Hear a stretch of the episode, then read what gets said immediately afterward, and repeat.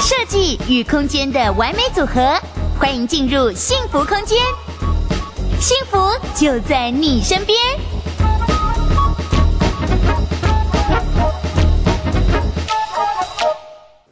大家好，欢迎收看今天幸福空间跟乐居的直播节目，我是主持人 Vivian，在我旁边呢就是三次参加参加我们这个直播节目的乐居的创办人李一农。嗨，大家好，我是乐居创办人李一农。那首先我要先跟创办人这边报告一下，就是上次啊，我们其实有整理了很多网友的问题。嗯、那我觉得有些真的确实也是大部分人重复问到的。首先第一题哈，他们上次问的这一题其实蛮夯，我查了一下，他说人口负成长跟房市的关联，主要是因为哈，我们今年有看到一些数字出来说，嗯、台湾已经正式进入了所谓的就是人口负成长，就是新生儿越来越少，老化的人越来越多，所以很多人都认为说有这样子的理论是说。人口老化，所以对房子的需求会降低，所以房价有可能会往下走。嗯、那不知道这样子的呃理论或是这样子的讨论，创办人怎么看呢？那，这个议题哦，其实一直持续的有在、嗯、有有在被拿出来讨论了。从大概我觉得在十年以前就就有了，差不多。对，那我觉得其实影响房价它的因素其实有很多个，它不是只有。这么单一一个就是人口的一个结构，因为之前看，嗯，因为之前我看到有一些讨论是说，呃，少子化，所以少子化它影响了学区的房价，学区的房子的需求。那现在如果是退到人口老化呢？对，那其实你影响房价哈，它有跟比如说跟资金面有关嘛，嗯，跟利率面也有利率面，嗯、然后或者说跟政府政策，嗯。那当然，人口这些不管少子化、老人口老化，嗯，它都是有一些都是有一些关联，但是可是有些影响的是比较大，就是比较长，嗯、呃，比较短期的明显，哦，嗯，那有些可能它是一个长期，像人口的问题，它就偏向是长期要来观察。对对，我们以前我以前在读研究所的时候，嗯，其实有才三年前而已，好不对？对，我以前在读研究所，曾经有研究说这个。嗯人口后移入移出，嗯，对这个房价到底有没有影响？是，对，就后来发现其实没有，还是没有，就对。对对，就其实房价的影响因素其实蛮蛮复杂，它但是这种人口面它比较偏长期一点点，那所以短期其实。看不出什么特别的一个效效果了。好，所以我们要提醒，上次有我留言问这一题的网友，就是人口老化这件事情跟房价它并没有绝对的关系。那什么才是我们真的要关心的呢？当然，我觉得还有一件事情要注意，就是说大家都谈人口老化，但人会老，可是房子也会老，对不对？啊，对哈，对，也是。对，房子就是说人的寿命现在均人均寿命大概快八十岁，嗯，差不多。但一般的我们阿西的房子大概寿命是五十岁。真的哦，只有五十岁而已。对，它大概你五十年以上的房子，其实我觉得几乎你没有办法，那个几乎要整个要打掉，或是什么里面要翻修什么，那个那个都根或砍掉重练了。对对对，你把整个重新整理，跟你快要跟你盖一栋新房子差不多的一个一个一个成本了。了解。对，所以其实你房子的老化的问题，其实其实对房价的冲击比较。对，我觉得其实这件事情大家就是说，一方面人口人口有老化，可是房子它也老，那。你真正可以居住的房子，它是不是有像大家想的这么多哈？哦，对耶，好像比较少会讨论到这一点，房屋老化的部分，可能房子也要退休，嗯、对，对，也不能住了。对对，那我们我们可以有一些那个，我们这次有整理了一些图表，哦、有整理图表是不是？对对，嗯、整理一些图表。好，我看一下哦，我们把它这个六都屋龄四十年以上的房屋占比有做了整理，要请创办人帮我们分析一下。对，嗯、就是说。通常大概为什么会整理这所谓四十年哈？四十年大概你几乎已经快要到它没有交易价值的一个，就是说你在住，可能二十年的房子在住，你到三十年的时候可能还有人要卖，那你四十年在住了十年之后，你要再转手，其实很难，嗯，很难再再卖出去。说五十年的房子，你要拿到市场上来卖，嗯呃，几乎不是这么容易的啦。那所以说我们整理一下哈，就是说。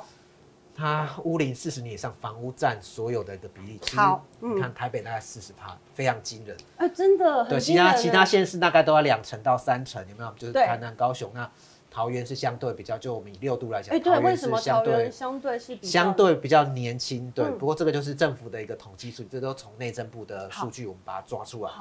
好，那台北的数字其实你看到有四十趴这么高的一个比例。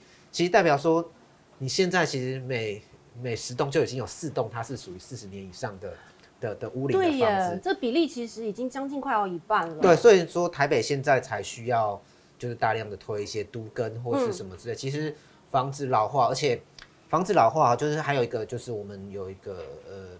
建筑法规的一个完善性的一些问题。哦、对，我记得好像是两千年的时候才对一些法规，还有地震、防震、耐震这些有做调整。因为不管哈，就是大家比如说谈到耐震度，或之前有比较比较谈比较多叫土壤异化。哦，对。对这些事情，其实你在新的建案后，它因为有建筑法规修了以后，嗯，它会要求比较严谨的一个施工的一个方式。嗯。所以那个问题对于新的案子来讲就不是那么严重，但是。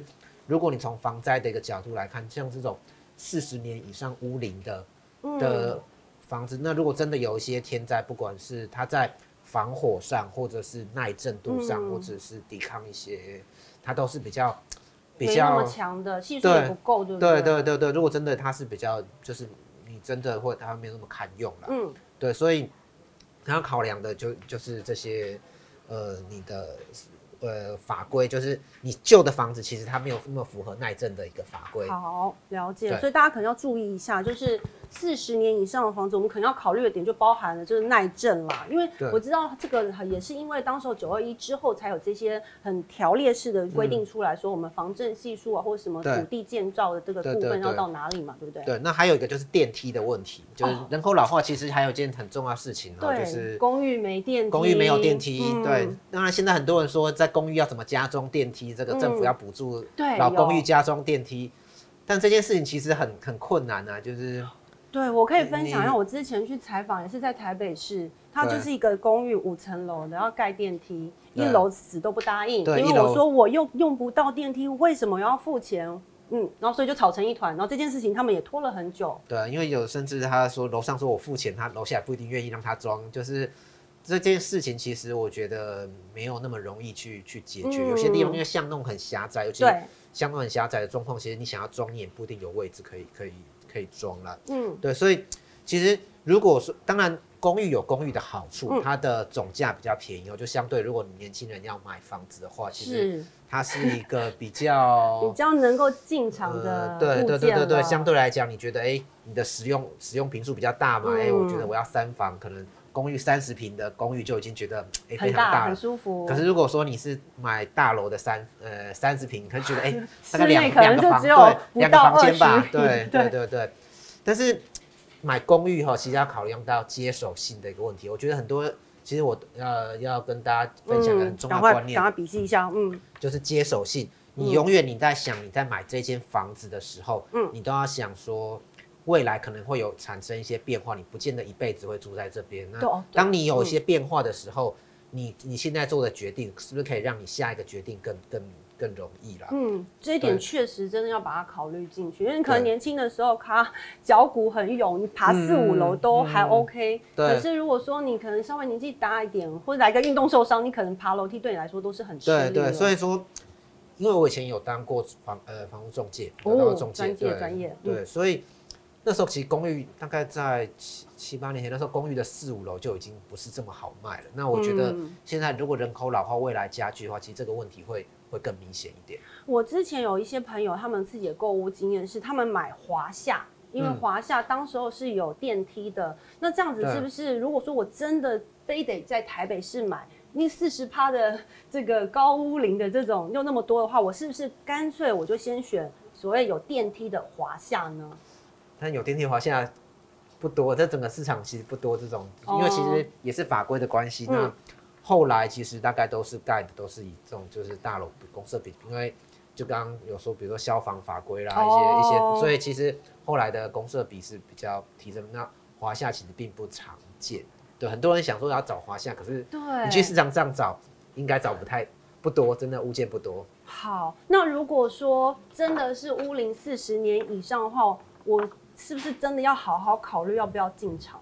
对，我我自己是会建议是不要啦，因为其实包含银行的贷款也不容易，然后另外房子本身有出一些问题，对，目前没有那么的推荐。好，所以大家在看节目的人可能要注意一下，就是因为我们可以看到整理出来六都屋龄四十年以上的房屋比在台北市跟新北市其实都还蛮高，所以大家可能在进场的时候要特别留意。但除了这个老屋的问题，我们就是大家刚刚谈过之外，接下来我比较想要讨的讨论的一个题目是，其实上次也有人讨就提问的时候，节目当中就有提问到说重化区，而且点名了好几个重化区，嗯、因为重化区其实近期在版媒体版面上面也蛮多篇幅的。那其中一个我整理到是在新北的新庄的温仔郡从化区，说现在很多建商已经插旗进去，甚至有个统计数字说，明年的累积的推案量会到达三百亿，这真的蛮高的。而且现在大概价格落在四字头左右，所以大家很多人都觉得很惊人这个数字。那我想说，我们今天就来谈谈从化区。那请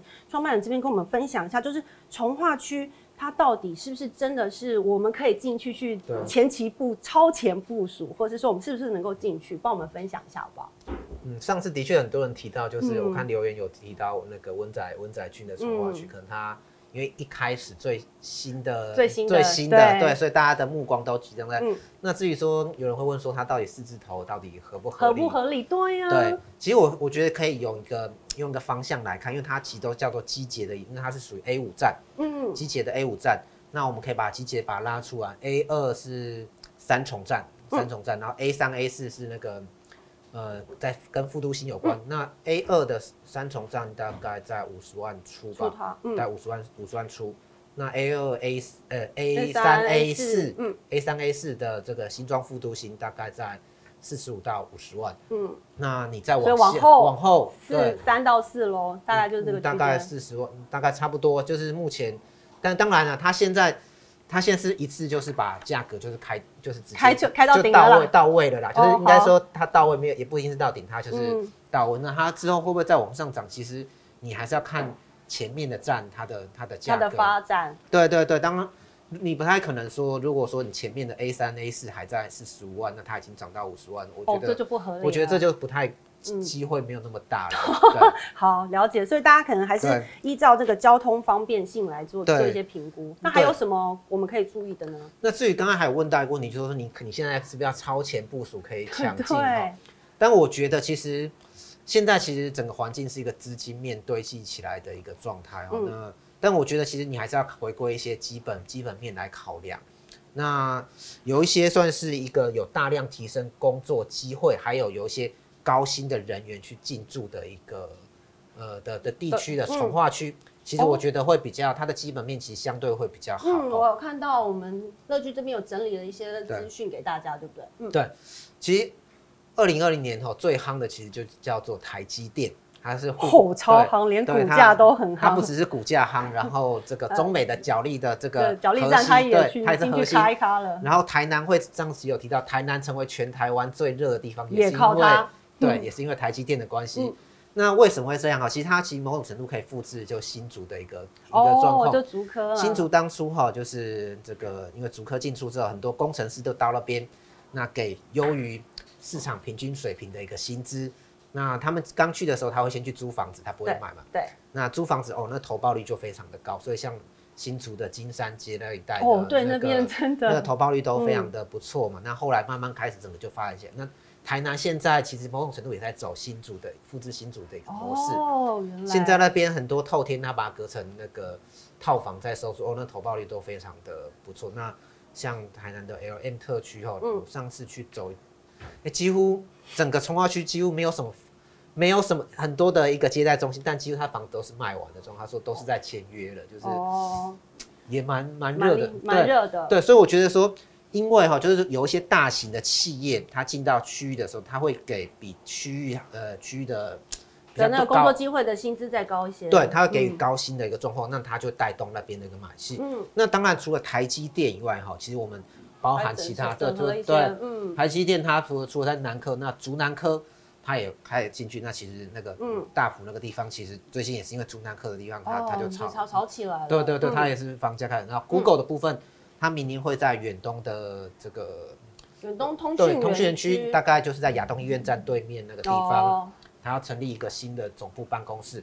那当然，Google 的成立哈，其实它一定会有一批高薪的，嗯，确实，高薪的，对对，高薪的，那这些人也会成为很重要的一个买房买房的这些潜在客户。然后包含哈，就是其实其实这一波其实下来哈，我们其实有发现，就是因为我 Facebook 跟乐居是一个合作很密切的一个，哦，了解，每个月好，赶快帮我们分析一下。对对对，我们每个月都会有跟 Facebook 的。广告顾问来做做开会。嗯，我们在去年的时候还是在新加坡。嗯，那今年的时候已经变成台北一零一的总部办公室，他会直接来我们公司跟我们一起开会。嗯，那其实以往哈，就是中以往大概呃大公司他们就是国际大公司，他们要设立这个公司的时候，他们会先优先考量香港。新加坡，OK，但是因为香港的局势改变之后，我觉得对台湾也是个很重大的一个转捩点。嗯，那其实像 Facebook 或者是说微软他们的成立，嗯、这些通通都会在纷纷开始在台湾。那包括像是这个默克啊，